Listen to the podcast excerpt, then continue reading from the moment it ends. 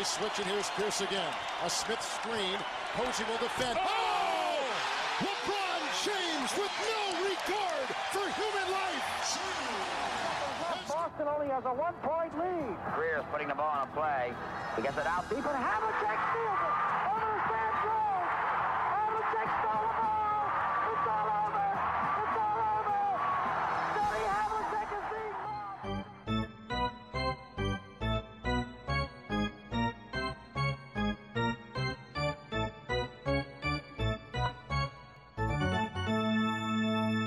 Olá, Quedas. Olá, tudo bem? Tudo bem? Estamos a gravar dia 5 de junho, depois do jogo 2. Um jogo que ali, alguns no segundo período, pareceu eh, que os Nuggets iam explodir para chegar à vantagem nesta final por 2-0 e, e deixarem, ficarem muito, muito, muito perto de, de conquistar um título inédito, mas diria que já não há palavras para descrever estes Miami Heat e, e olhando para o futuro, obviamente que continuo a colocar os Nuggets como candidatos, como favoritos, aliás, mas é difícil eh, continuar a ignorar. Já era, já era impossível ignorar, mas eh, mesmo para esta final, que, que não se pode mesmo descartar os Miami Heat. Assim, é porque, obviamente, o argumento fácil é para dizer que continuamos, pronto, que- os Nuggets continuam os favoritos, é que os Heat tiveram um jogo basicamente perfeito a lançar eh, e os Nuggets tiveram vários defeitos aqui e ali no jogo e mesmo assim tiveram um triplo para tentar empatar o jogo no fim. Isso mostra a força dos Nuggets, mas a verdade é que esta ideia de que lá porque os Heat tendem a ganhar jogos apertados, isso não quer dizer necessariamente que depois é garantido que os outros jogos não sejam apertados. Eh, sempre, porque eles também tendem a tornar os jogos apertados, porque, e isto foi uma coisa que falámos na, na divisão eh, de- desta série, que é os Heat pura e simplesmente nunca vão entregar um jogo. Não é? Eles vão sempre dar tudo. Às vezes o lançamento, do primeiro jogo o lançamento não entrou. No segundo entrou. E esse é, que é, esse é sempre o grande fator X do JIT, é se o lançamento entra. Se o lança, porque os JIT vão sempre ter aquela garra, vão, eh, no primeiro jogo não tanto, mas por norma tendem a atacar o sexto, eles vão sempre, à partida, vamos dizer, jogar bem, dar tudo o que têm. Mas o plantel, as limitações do plantel deles colocam-nos numa questão de dependem dos lançadores. Uh, mais do que até do Butler ou do Bam, dependem dos lançadores acertarem. Os lançadores desta vez acertaram e foi e deu num pronto, num, num jogo absurdo do Gita lançar, que terei de verificar rapidamente, mas foi se não foi 50%, foi perto disso, foi assim uma Foi perto coisa. disso, foi. Foi, eu estava, eu estava agora a confirmar até com, a comparar É. com o jogo 1. Neste jogo Exato. foi 17 em 35 de 3, é, portanto 48,6%. Eh, Max Struz 4 em 10. O, o Caleb Martin, eh, um em, eh, desculpa, isto de triplo, 4 em 10 o Max Struz, o Caleb Martin 1 em 2 e dois jogadores que foram importantes na série com os Celtics e, e que no jogo 1 com os Nuggets os dois juntos eh, tinham feito 1 em 11, portanto também Exato. aqui num total de 3 pontos. Também aqui se nota que há jogadores que estes jogadores de segunda linha do ZIT foram decisivos para os ZIT chegarem até aqui, também são aqueles que, que se não contribuírem, dificilmente os ZIT conseguem chegar a alguma coisa, mesmo tendo eh, Jimmy Butler. Com eles, Claro. eh, e agora, para todos os efeitos, Miami tem, tem fator casa. Acho que não vai fazer diferença, tal como não fez necessariamente diferença. Literalmente não fez diferença porque o jogo 7 não foi, não foi em Miami. Acredito que continues a pôr o- os Nuggets como candidatos. Olhando para o jogo 3, as linhas estão a dar uma vantagem de 2 pontos a Denver, mas mesmo com Jokic a fazer eh, números absurdos, ele no primeiro jogo fez 27 pontos, 14 assistências, 10 ressaltos. Eh, ontem foi ainda melhor do ponto de vista de, de concretização, 41 pontos, eh, 11 ressaltos, 4 assistências, mas eh, lá está, não é suficiente e, e continua tudo muito em aberto. E, e acredito que há sempre aquela, aquele medo cénico em que toda a gente acha, e eu acho que até os próprios adeptos e os jogadores dos Miami Heat acham que, que Denver é o grande candidato, ou pelo menos é mais provável que vença, mas ninguém, obviamente nem mesmo os adeptos de- dos Nuggets, conseguem estar claramente convencidos de que isto é uma questão de tempo, porque Miami já, já, já aparece nos pesadelos de todos os adeptos de NBA porque não se pode mesmo, mesmo, mesmo, mesmo descartar. E até uh, a Miami de caso equipas que se isto fosse um se fosse tipo college, então é ainda mais incerto. Mas o que eu queria dizer é mais olhas para estas duas equipas e se estás a pensar numa época regular de ambas, então aí só um louco é que não apostaria aos Nuggets para terem melhor registro. Porque são uma equipa mais consistente, são de um modo geral melhor em muitas coisas. Mas numa final a 7, mesmo tendo a NBA este sistema em que tens de jogar vários jogos, né? NBA e o desporto americano, que tens de ganhar vários jogos para, para ganhar, não é só, entre aspas, uma final, mesmo assim, hum, o Heat tem esta capacidade de ter, a, tipo, ganhar os jogos certos na altura certa e, ao mesmo tempo, eles podem perfeitamente, isto pode perfeitamente ainda terminar 4 a 1. Sem dúvida. Não é de Sem todo dúvida. impossível. não é de todo impossível. Analisando bem, Eh, eu, se quiser ser completamente, eh, quando digo imparcial, é, é afastado de qualquer pressentimento das coisas que temos visto e do que tem acontecido. Eu acho que os Nuggets, eh, já falámos nisto na série com os Celtics, os Nuggets são favoritos para o jogo 3, eh, na minha opinião. Independentemente do resultado, vão ser favoritos para o jogo 4, e independentemente do resultado no jogo 3 e no jogo 4, vão ser favoritos para o jogo 5, e se for a 6, vão ser favoritos no jogo 6 e vão ser favoritos no jogo 7. Eu não estou capaz, a não ser que haja uma lesão uh, do Jokic, não estou capaz de dizer antes de um jogo que não, eu acho que hoje vai dar. eu acho que Miami é candidato. De Achar que vai dar Miami, então sou capaz de achar. Agora, dizer que é candidato ou que é, que é mais candidato, duvido. Só que ainda assim, uh, tem sido aquilo que temos estado a ver. É isso. Dizendo de outra forma, é se tivéssemos a fazer uma aposta, né? tipo, vamos dizer que tínhamos de apostar o nosso dinheiro todo em quem ganha o próximo jogo. Se- Sem hesitação, votaria Nuggets. Mesmo arriscando-me a perder o dinheiro. Mas eh, se tivesse mesmo de tomar uma decisão, e Não, a tua vida depende disso. A É, minha vida é- é a depende- aposta ou a vida? eu votaria Nuggets. Tipo, e, e duvido que deixasse de fazer, eh, a não ser que algo mudasse radicalmente. A única hum, maneira de acontecer, sei lá, por exemplo, hum, se de repente os Nuggets se quebram completamente mentalmente e os Nuggets continuam, e os Heat continuam a jogar desta forma, talvez. Mas é que os Nuggets não quebraram mentalmente. Os Heat simplesmente jogaram um pouco melhor, lançaram muito bem. Hum, pro- o nosso instinto é dizer este tipo de lançamento não é sustentável e até certo ponto não é, mas a verdade é que os Heat têm mostrado a capacidade de ter grandes jogos de lançamento ao longo destes playoffs todos. Tem sido um pouco inconsistente, mas relativamente, mas muito ocorrente. Tem, tem acontecido muitas vezes, não sempre, mas muitas vezes nestes playoffs. E o que a grande coisa que os Nuggets têm de ter atenção, e não é por acaso que foi uma das, pronto, uma das grandes coisas que o Michael Malone, não é, treinador dos Nuggets, destacou na conferência de imprensa, que é, ele disse com um ar um pouco irritado, e vamos ser sinceros, com alguma razão, que é, é um pouco absurdo eh, estar numa, no rescaldo de um jogo das finais e estar a falar sobre o nível de effort, não é? o nível de, de garra da minha equipa, de esforço. É absurdo que, eh, tão perto de- do título, que seja necessário motivar os jogadores para se entregarem ao jogo. É absurdo. Eh, eles têm de dar, porque os Heat vão sempre dar máximo esforço, vão dar tudo o que têm. E os Heat, mesmo no primeiro jogo, deram tudo o que tinham. O lançamento é que não entrou. Né? O que aconteceu foi que o lançamento não entrou, mas o Max Truss deu tudo o que tinha. O Caleb Martin deu tudo o que tinha. Simplesmente o lançamento não estava a entrar. E os, e os Nuggets tiveram dois jogadores, um que se redimiu tendo pelo menos momentos de jogo em que teve muito bem, que foi o Jamal Murray, um, e outro que não se redimiu, que foi o Michael Porter, mas que esses dois, principalmente a nível da defesa, viu-se que havia lá fases, e o Michael Porter Jr. principalmente, em que, por o lançamento não estar a entrar, desmotivaram de um modo geral, e o Michael Porter Jr., que nós elogiamos, e que eu especificamente elogiei, e muitos elogiaram, pela uma enorme subida no esforço defensivo, e que não passando a ser um defensor de elite como o Aaron Gordon era, passou, à custa do seu esforço, pelo menos a ser um jogador mediano na defesa, o que o tornava, eh, aliado sua, à sua capacidade no ataque, um jogador muito mais útil. E, tipo, e neste último jogo tivemos o velho Michael Porter Jr., que, que é completamente comido em cortes para o pelas costas, que deixa jogadores escapar nos bloqueios e vai lá fazer o contest eh, quase a andar e que foi e que basicamente o Michael Malone foi obrigado a retirá-lo do jogo, só jogou 26 minutos porque não se estava a esforçar na defesa.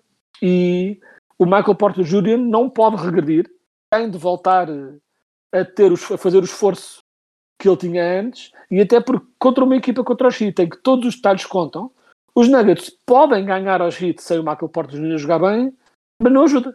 Né? Tipo, e acima de tudo é se ele continuar a dar, se ele continuar, se ele tem outros mais jogos em que é completamente um passador na defesa, então o Michael Malone não vai ter outra escolha que não seja retirá-lo de campo e vai perder essa arma tão forte que é ter um jogador como o Michael Porter Jr.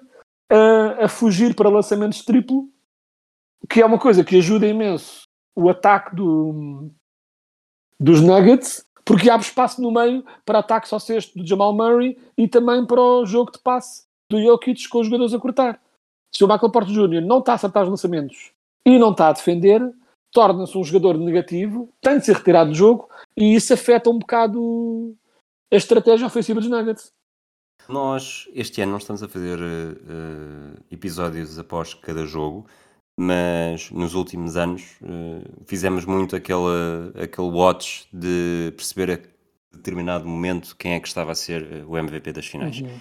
Eu acho que se, se acabasse agora é difícil fugir ao Jokic, mas do lado de Miami, ou mesmo para, a, para a segunda posição, uhum. não sei até que ponto é que neste momento, excluindo toda a narrativa nós então temos contribuído muito para isso também, de, de, Jimmy Butler, olhando apenas para os dois jogos e para aquilo que os dois fizeram, uh, mesmo que seja Jimmy Butler, está muito, muito, muito ameaçado pelo Bema da Bio. Está a ser uma das boas surpresas desta final.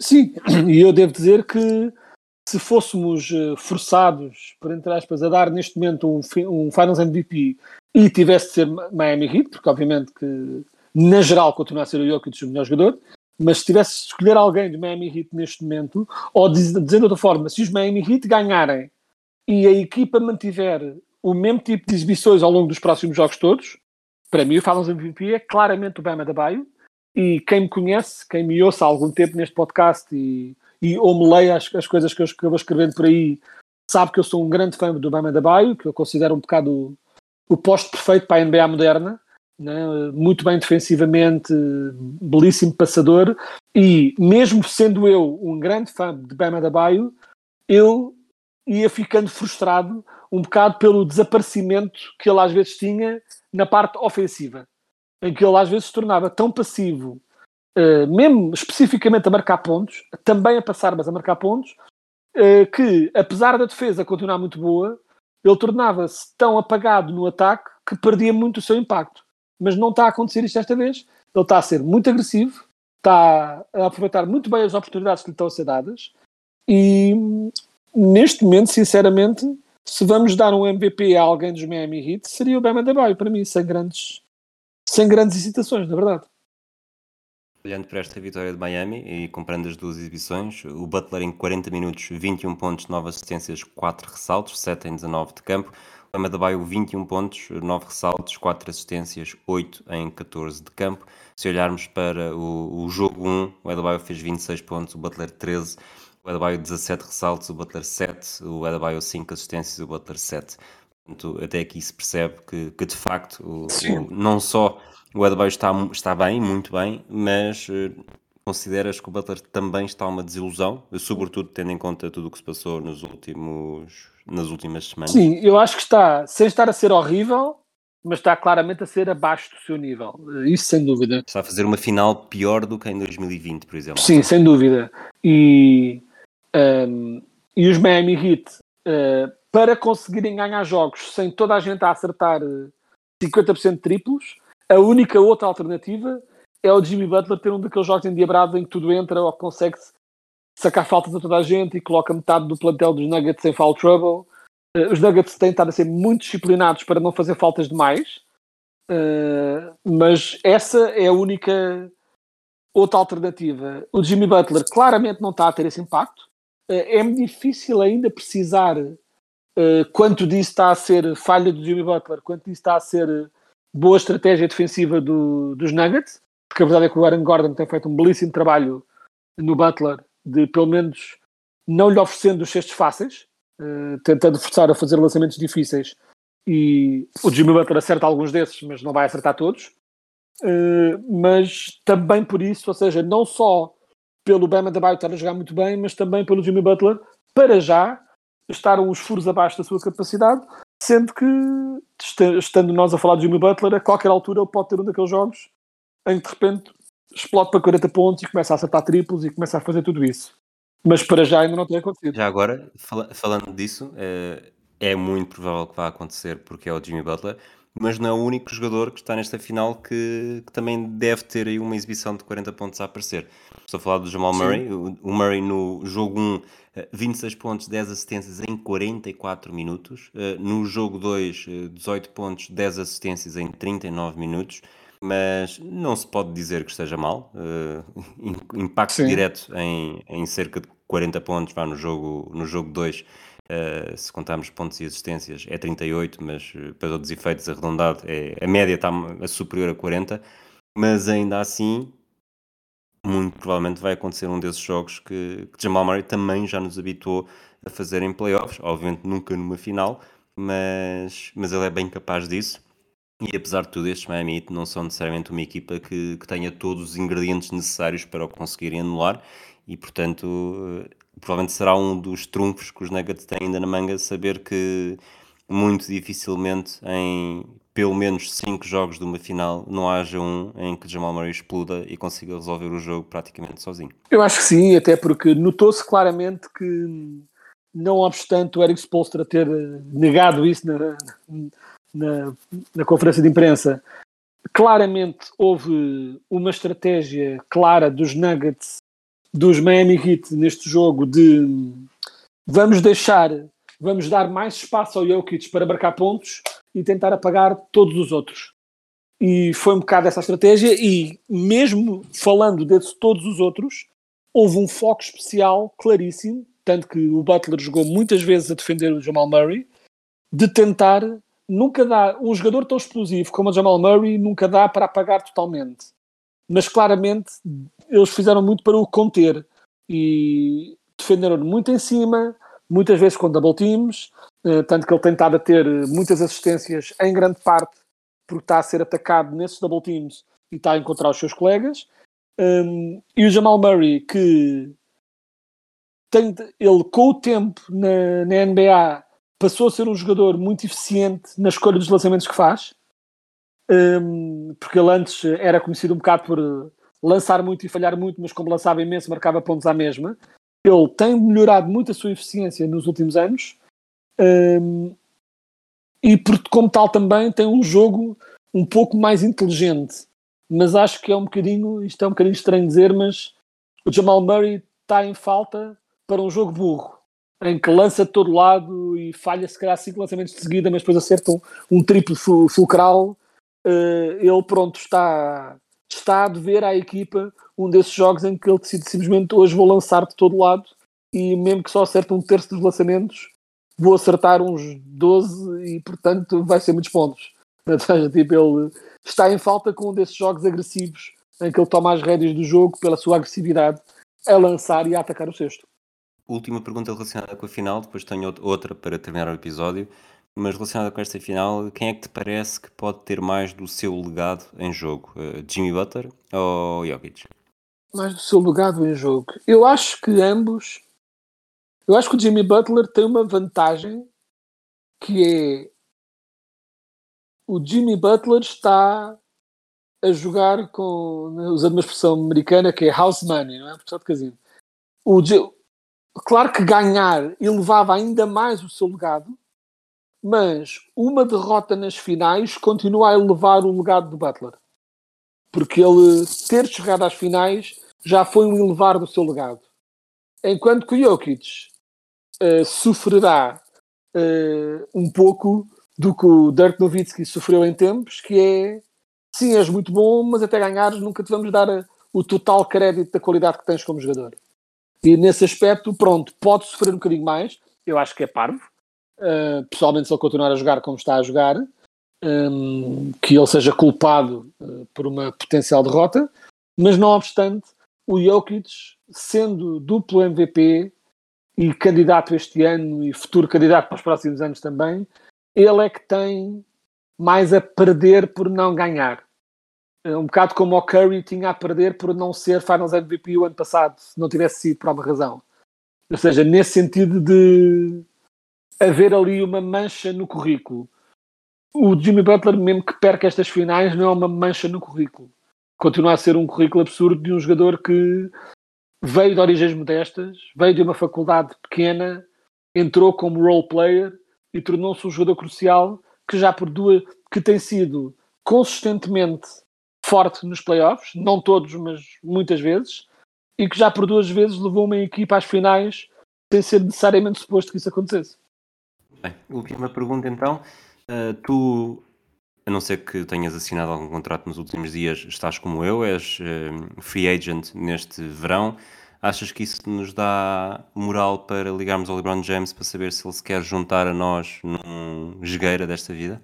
Epá, eu acho que sim, até porque quanto mais não seja para impedir o Kyrie Irving de conseguir isso, não é? Porque ao que parece já há aí rumores, penso que foi o Sham Charania que partilhou isso, uh, de, do Kyrie Irving uh, estar a, uh, ter interesse em jogar com o LeBron. Aliás, houve, acho que toda a gente, quando estava a ler esse tweet, teve duas reações simultâneas, tipo de seguida, que era Kyrie Irving a querer jogar com o LeBron.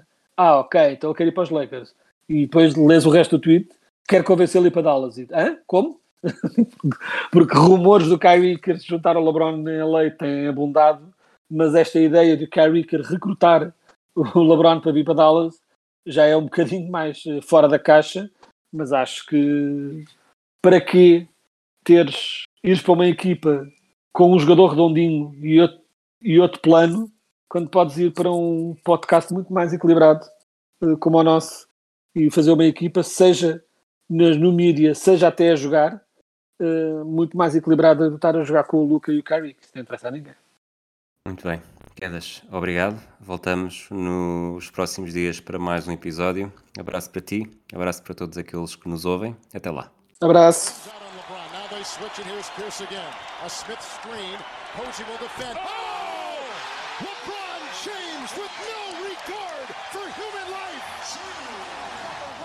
Boston only has a one-point lead. Greer is putting the ball on a play. He gets it out deep, and Havlicek steals it.